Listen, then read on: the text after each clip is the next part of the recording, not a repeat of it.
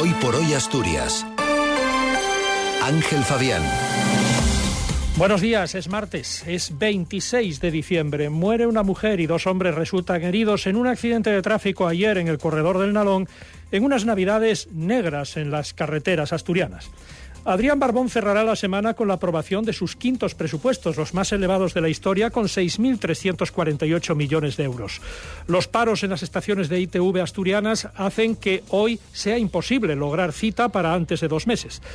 Hoy también tenemos eh, temperaturas bajas, tenemos, eh, vamos, en, rozando los cero grados, en torno a los cero grados, incluso en algún caso mm, con eh, signo negativo. Hoy estará poco nuboso o despejado, con alguna nube alta, temperaturas sin cambios o en ligero descenso, heladas débiles frecuentes en el interior y viento de componente sur flojo.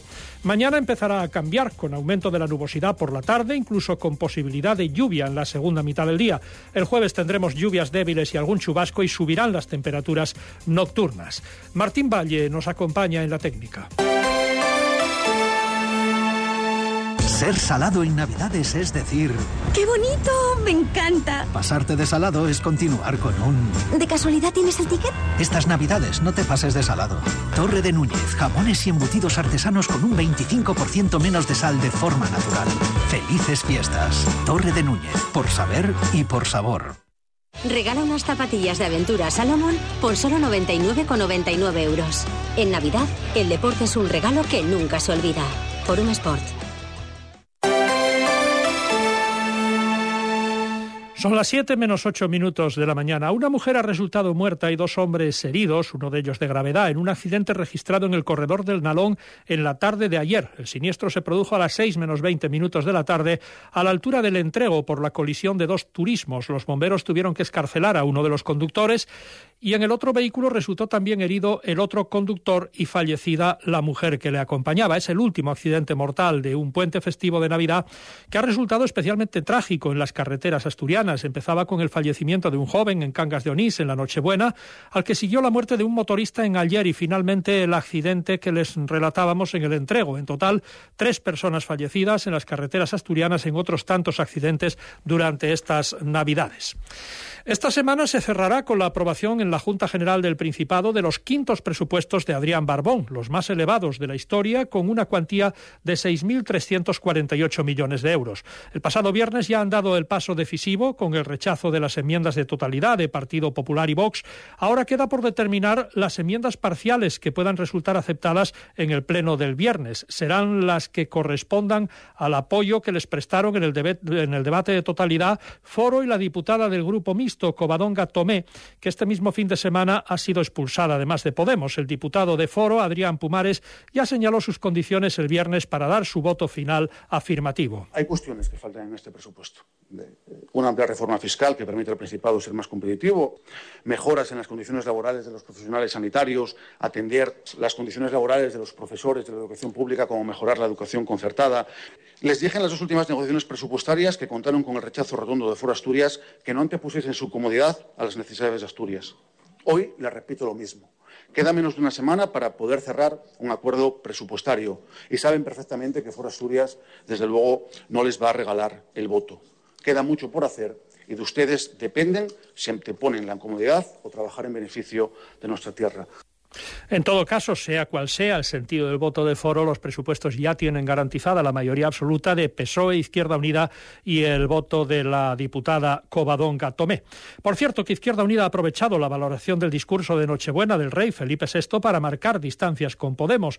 El secretario de Estrategia de Izquierda Unida de Asturias, Alejandro Suárez, ha interpretado las palabras del rey como un claro rechazo a los extremismos populistas y razona que era una apelación directa al Partido Popular y su acercamiento a a la ultraderecha, pero Suárez elude también a Sumar y aunque no menciona a Podemos expresamente, es fácil leer entre líneas. Alejandro Suárez dice que Sumar ha superado lo que él llama el populismo infantil y decisivo. Sumar es una apuesta política por la utilización del acuerdo como método para, para el cambio y ha abandonado todo rastro de populismo eh, infantil o de populismo eh, eh, divisivo. En este sentido, nos parece interesante el mensaje del jefe del Estado. Eh, por cierto, en la página web de IBASA es imposible hoy conseguir cita para pasar la ITV en prácticamente cualquier estación de inspección de vehículos de Asturias antes de dos meses. Y a tenor de lo que dicen los trabajadores, la demora va a ir en aumento debido a la huelga intermitente que emprendieron a mediados del mes de enero y que hoy, mañana y pasado va a volver a bloquear los centros de la empresa concesionaria IBASA.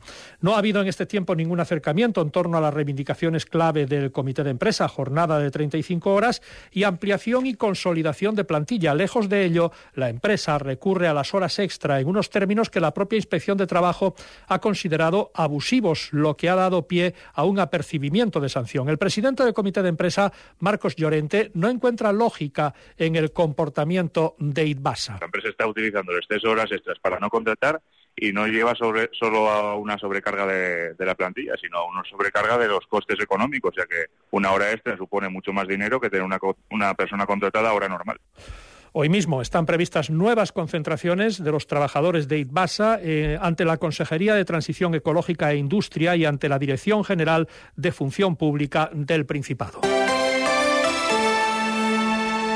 Deportes, Cali González, buenos días. Buenos días. Esta semana volverán los entrenamientos tanto el Sporting como el Oviedo. El primero en hacerlo será el conjunto rojiblanco el próximo viernes por la tarde en Mareo y en el caso de los Carballones un día después, también en sesión vespertina en el Requesón. El primero en jugar el próximo 13 de enero será el Oviedo, que lo hará contra la Morevieta, mientras que un día después tendrá su partido el Sporting frente al Huesca y ambos clubes que sondean el mercado. Si bien el Sporting busca un delantero centro, siendo Sier Villalibre, jugador de Atleti de Bilbao, la opción prioritaria para la Secretaría Técnica. Y siguiendo con el Oviedo, pues ya se han producido dos movimientos, uno de salida como el de Romario Ibarra y otro de entrada como el de Jonathan Dubasín. No se espera que sea el último en llegar al Oviedo porque también se trabaja en la vuelta del canterano Borja Sánchez que se marchó el pasado verano a jugar a México en León y solo participó en 13 partidos y únicamente anotó un gol. Ahora la gran duda es saber cómo volverá físicamente tras haber jugado poco y en un fútbol y un ritmo totalmente diferente al de la segunda división. El tope salarial es el último obstáculo para la confirmación de la vuelta de un Borja que ya se encuentra en Oviedo y que espera cerrar su fichaje antes del próximo sábado, que será cuando el Oviedo retome los entrenamientos. Los azules tendrán su primer encuentro, como decíamos, el sábado 13 de enero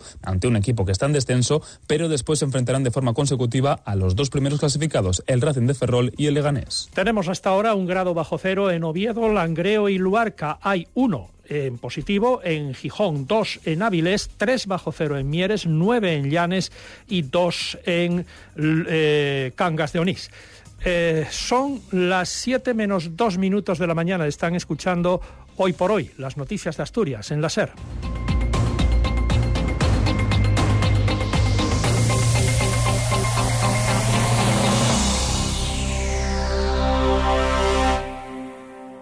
Cadena Ser, Gijón.